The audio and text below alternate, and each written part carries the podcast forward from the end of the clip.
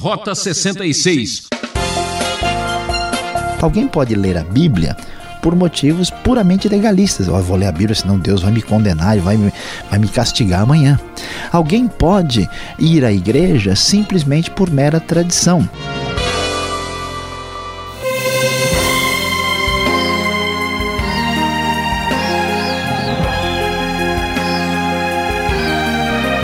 Religiosamente em cima do horário, Rota 66, o caminho seguro para quem viaja na estrada da vida.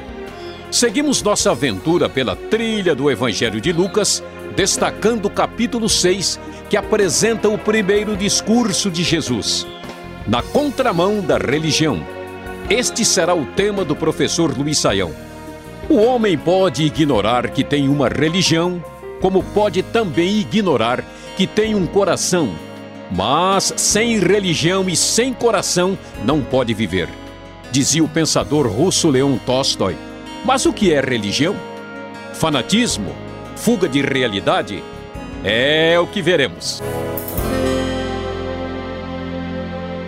Prezado ouvinte, talvez uma das coisas mais estranhas que alguém possa ouvir é que Jesus não tem muita coisa a ver com religião.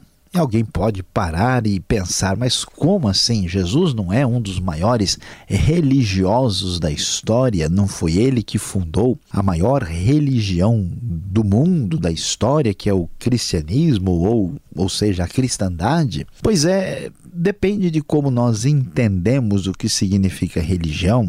Se nós pensarmos em religião como um monte de regras estabelecidas para serem obedecidas e não questionadas, olha só que coisa interessante. Jesus, por incrível que pareça, na sua vida, no seu ministério, sempre bateu de frente com aquilo que era considerado o, o paradigma, né, o referencial da religião da época. Então vamos observar como é que vemos isso aqui em Lucas capítulo 6. Tudo começa com a discussão, por exemplo, sobre o sábado. Veja o que o texto bíblico tem a nos dizer. Certo sábado, enquanto Jesus passava pelas lavouras de cereal, seus discípulos começaram a colher e a debulhar espigas com as mãos, comendo os grãos. Alguns fariseus perguntaram perguntaram: por que vocês estão fazendo o que não é permitido no sábado? Os fariseus eram religiosos, muito dedicados e bastante fervorosos em sua, uh, a sua postura de fé. Jesus então responde para eles: Vocês nunca leram o que fez Davi quando ele e seus companheiros estavam com fome? Ele entrou na casa de Deus e, tomando os pães da presença, comeu o que apenas aos sacerdotes era permitido comer e os deu também aos seus companheiros. E então lhes disse: O filho do homem é senhor do sábado. No outro sábado, ele entrou na sinagoga e começou a ensinar, e lá estava um homem com a mão direita atrofiada. Os fariseus e os mestres da lei estavam procurando um motivo para acusar Jesus, por isso o observavam atentamente. E a intenção deles é ver que, quem sabe, ele iria curar alguém no sábado e, portanto, estaria aí quebrando o mandamento. Mas o texto prossegue e nós lemos: Jesus sabia o que eles estavam pensando e disse ao homem da mão atrofiada: Levante-se e venha para o meio. E ele se levantou e foi. Jesus lhes disse: Eu lhes pergunto, o que é permitido fazer no sábado, o bem ou o mal? Salvar a vida ou destruí-la? Então olhou para todos que estavam à sua volta e disse ao homem: Estenda a mão. Ele a estendeu e ela foi restaurada, mas eles ficaram furiosos e começaram a discutir entre si o que poderiam fazer contra Jesus. Veja só, prezado ouvinte, que grande parte daquilo que a gente entende como religião, na verdade, é uma forma de opressão. E aqui o que aconteceu nos dias de Jesus é que a ideia muito boa que já existia no Antigo Testamento de um descanso sabático, de algo uh, dedicado tanto a Deus como ao descanso humano, acabou sendo modificada ao ponto de que essas pessoas estavam ali exigindo que o sábado se tornasse um fim em si mesmo. Jesus então vai bater de frente com essa ideia e ele nós vamos até encontrar a palavra clara de Jesus que aparece em outro evangelho dizendo que o homem ah, não foi criado por causa do sábado e sim o sábado por causa do homem. Como vemos esse legalismo irrefletido não tem apoio de Jesus que está na contramão da religião. Em seguida, Jesus vai chamar os seus apóstolos, vai dizer o texto sagrado. Ele passa a noite orando a Deus no monte e depois vai chamar doze discípulos que também serão chamados apóstolos, como aparece aqui em Lucas: Simão Pedro, André, que é irmão de Simão, Tiago, João, Felipe, Bartolomeu, Mateus, Tomé, Tiago, filho de Alfeu, Simão o Zelote, Judas, filho de Tiago, e Judas Iscariote como nós podemos observar, observar, mais uma vez, Jesus aparece na contramão da religião. Em vez de ele chamar para serem seus discípulos e apóstolos, rabinos, pessoas famosas, religiosos consagrados, alguém que pudesse dar mais ibope para o seu ministério, para o cristianismo que surgia, não, Jesus vai chamar pessoas simples, pescadores de uma região desprezada por todos Jesus dá atenção ao ser humano simplesmente por ser ser humano na contramão da religião. E assim, em vez de ir nesta direção, Jesus ainda vai apresentar na sequência do texto a sua famosa mensagem ou pregação feita no lugar plano, que é paralela com o sermão do monte lá de Mateus. E assim ele começa a dizer coisas que as pessoas certamente achavam surpreendentes que estavam na contramão da religião. Jesus diz: Bem-aventurados os pobres, pois a eles pertence o reino de Deus. Bem-aventurados vocês, os que têm fome, pois serão satisfeitos. Os que choram, porque haverão de rir. Bem-aventurados, ou seja, muito felizes vocês serão quando forem odiados, expulsos e insultados por causa do meu nome. Ai de vocês, ricos, pois receberam já a sua consolação. Ai daqueles que têm fartura, porque passarão fome. Ai dos que riem, porque haverão de se lamentar e chorar. É impressionante, mas em vez de pregar uma espécie de teologia da comodidade, uma teologia que simplesmente reforça aqueles que têm poder, Jesus diz que aqueles que estão numa situação de entenderem que têm necessidade do próprio Deus e dependem de Deus em sua vida, estes são de fato os felizes, os bem-aventurados. E Jesus vai mais adiante vai surpreender. Por quê? Porque, como se imagina em qualquer perspectiva aparentemente de bom senso, a gente sempre deve tratar bem quem nos trata bem. As pessoas que não nos tratam de maneira devida, certamente elas precisam entender uh, que as coisas não devem ser assim, elas precisam aprender uma grande lição. Pois é, Jesus vai por outro caminho, ele vai dizer coisas que até hoje chocam a humanidade. Amem os seus inimigos, façam bem aos que os odeiam, abençoem os que os amaldiçoam, orem por aqueles que os maltratam. Se alguém lhe bater numa face, ofereça-lhe também a outra. Se levar a capa, deixe levar a túnica também. Aquele que pedir alguma coisa a você e tirar o que pertence a você, não exija que ele devolva. Do jeito que você quer que os outros lhes façam, façam também a eles. Que mérito vocês vão ter se amarem somente quem os ama? Até os pecadores, aqueles que não conhecem a Deus, fazem isso. Que mérito vocês vão ter se fizerem o bem àqueles que são bons para com vocês? Até os pecadores agem assim.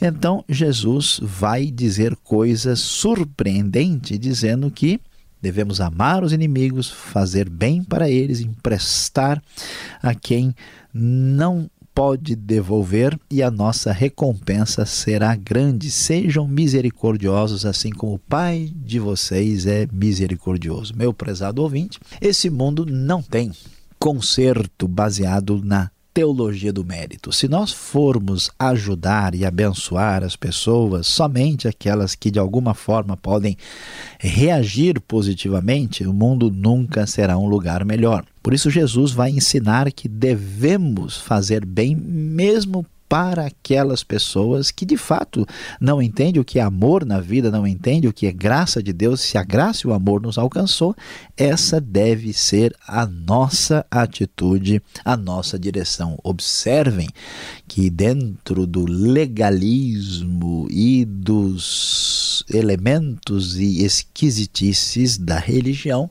Jesus se mostra absolutamente na contramão. Pois então, Vai mais adiante o texto e diz: Não julguem e vocês não serão julgados. Não condenem, não serão condenados. Perdoem, serão perdoados. Deem e lhes será dado uma boa medida, calcada, sacudida e transbordante será dada a vocês, pois a medida que usarem também será usada para medir vocês.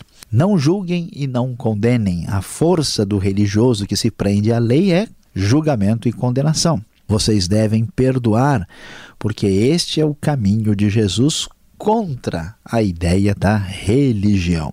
Tanto é que Jesus diz: por que, que você repara no cisco do olho do seu irmão e não se dá conta que a viga está no seu próprio olho?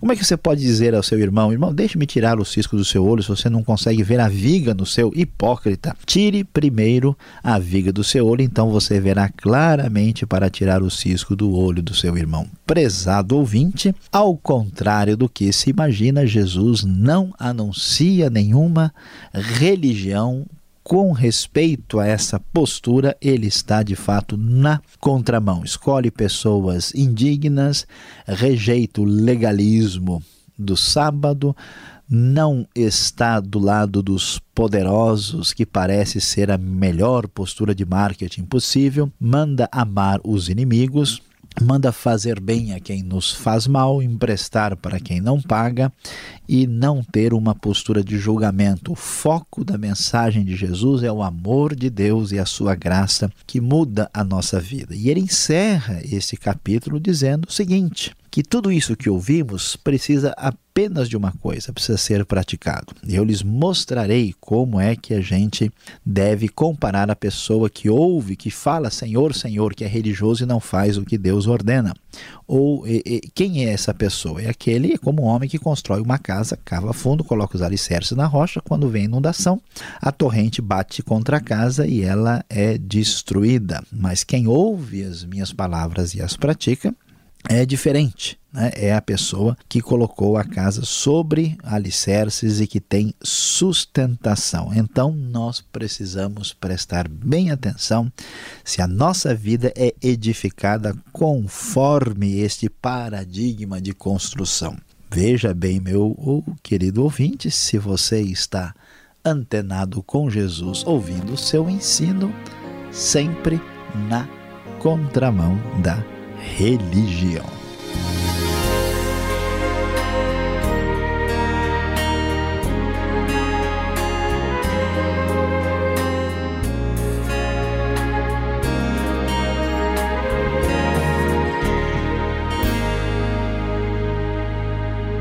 Você está sintonizado no programa Rota 66, o caminho para entender o ensino teológico dos 66 livros da Bíblia.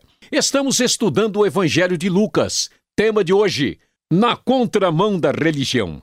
Rota 66 tem produção e apresentação de Luiz Saião e Alberto Veríssimo. Na locução, Beltrão. E não esqueça, participe, estamos esperando sua mensagem. Escreva para rota 66 arroba transmundial.com.br ou caixa postal 18.113 CEP 04626-970 São Paulo, capital. A seguir, perguntas e respostas.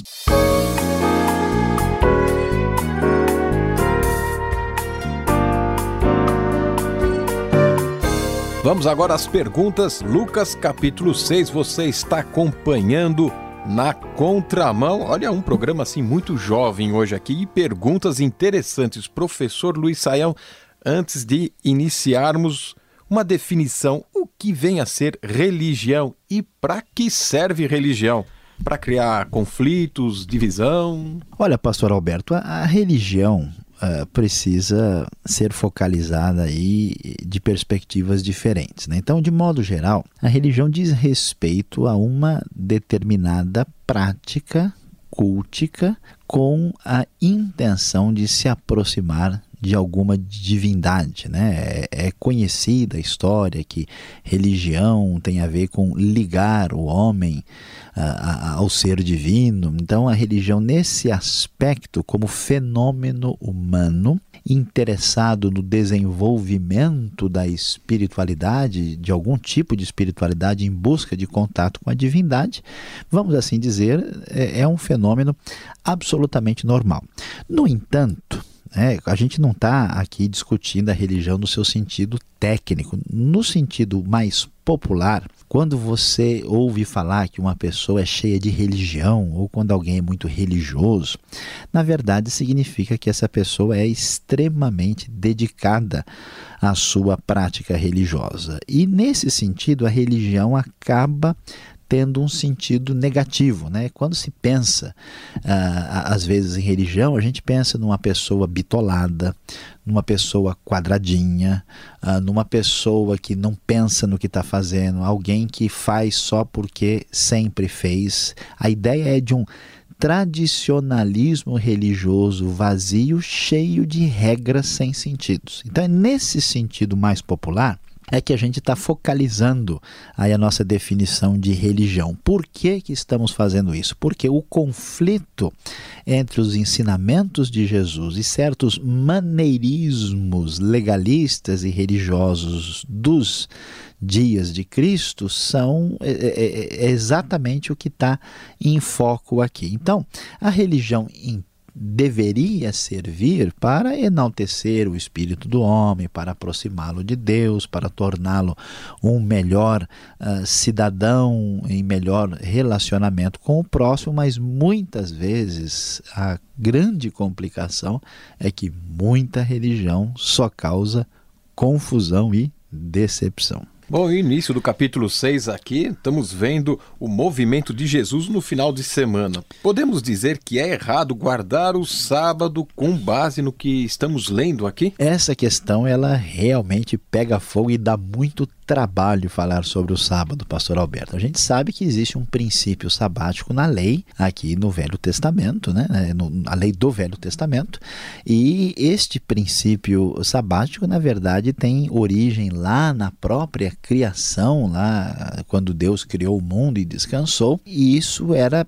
bastante saudável, não havia nenhum problema com isso. Quando chega no Novo Testamento, há uma, uma postura de alguns religiosos que ultrapassam o que Jesus eh, apresenta como sendo o ideal, eles vão além da própria lei, mais exigentes do que a própria lei. No Novo Testamento, não há uma obrigatoriedade de guardar o sábado como havia ah, no Antigo Testamento, já que a aliança do Sinai não prossegue no Novo Testamento. No entanto, nós não podemos dizer que uma pessoa que guarda o sábado para oferecê-lo a Deus ou a Cristo necessariamente está errada. Por quê? Vamos entender o que está em vista aqui. O problema não é fazer uma atividade, o problema é por que e com que espírito nós fazemos isso. Por exemplo, alguém pode ler a Bíblia por motivos puramente legalistas. Vou ler a Bíblia, senão Deus vai me condenar e vai me, vai me castigar amanhã. Alguém pode ir à igreja simplesmente por mera tradição. Alguém pode, vamos assim, até dar esmolas e ajudar os outros, motivado aí por uma espécie de terror espiritual.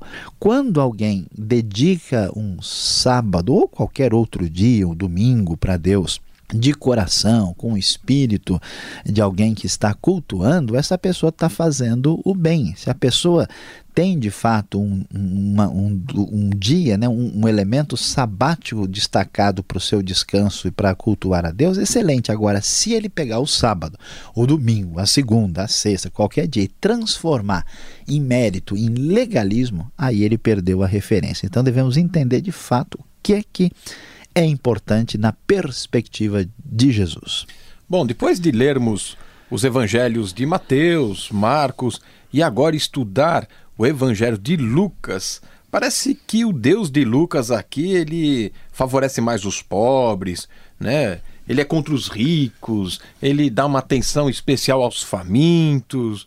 O que estamos vendo aqui? Por que esta ênfase agora? É verdade que, se lermos o Evangelho de Lucas, nós vamos ver bastante Lucas chamando atenção para o pobre, para o necessitado, para a viúva, para a mulher, para o faminto. Né? Lucas tem essa sensibilidade. Agora, Lucas não está dizendo com isso que a gente precisa estar tá num bagaço total para Deus começar a olhar para a gente e falar: puxa, esse sujeito agora vamos ver como, quanto que ele tem de dívida. Bom, agora vou ser amigo dele porque ele já está com oito protestos nas costas pelas suas dívidas e seus problemas financeiros. A ideia não é essa, né? A ideia é que estas pessoas são desprezadas, rejeitadas, discriminadas e são menos gente na sociedade do que os outros. E a ideia é que Deus dá atenção a essas pessoas que, por incrível que pareça, pela sua circunstância de problemas enfrentados, essas pessoas estão muito mais sensibilizadas a reconhecer a realidade que nós dependemos de Deus e precisamos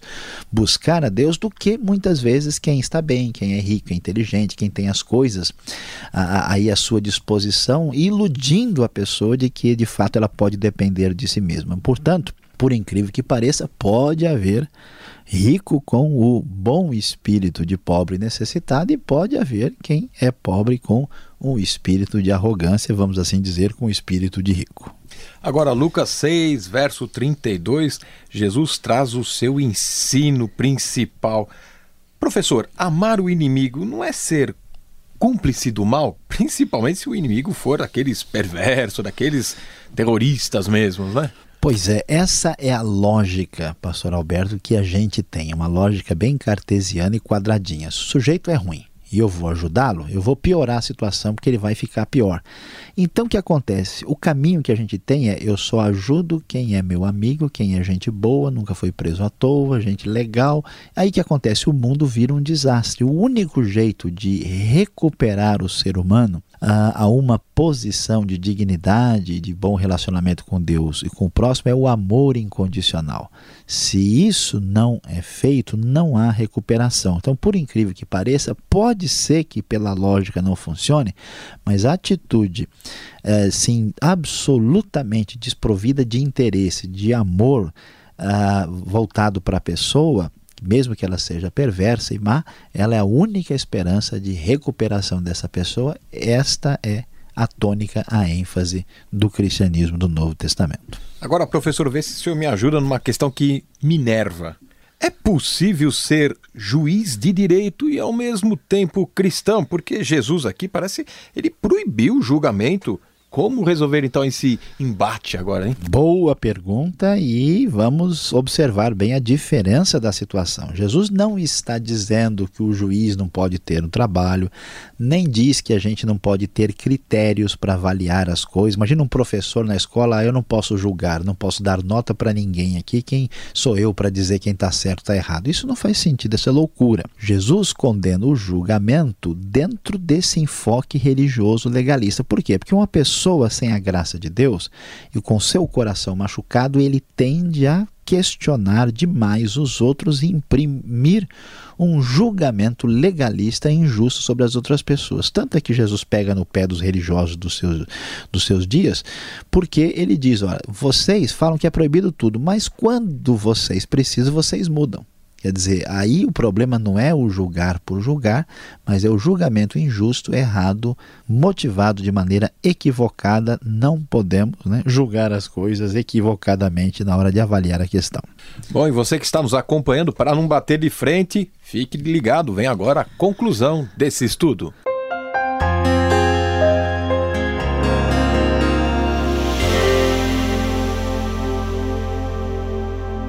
Prezado ouvinte, hoje o Rota 66 falou sobre o capítulo 6 do Evangelho de Lucas. Sim, você viu, estamos na contramão da religião. Para nossa surpresa, Jesus, em vez de estar ligado e sintonizado com a religiosidade do seu tempo, ele bateu de frente, ele questionou, ele rejeitou e trouxe um ensino puro, correto da parte de Deus, questionando aquela esquisita, perversa e até perigosa religião. Preste bem atenção.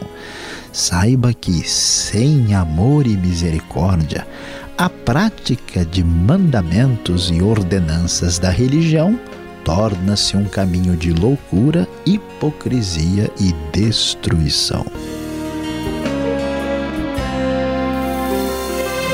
Rota 66 de hoje, ouvinte, termina por aqui. Fique ligado nesta sintonia e horário para a continuação deste estudo sensacional. Rota 66 é uma realização transmundial. E visite o site transmundial.com.br. Deus o abençoe e até o próximo programa Rota 66.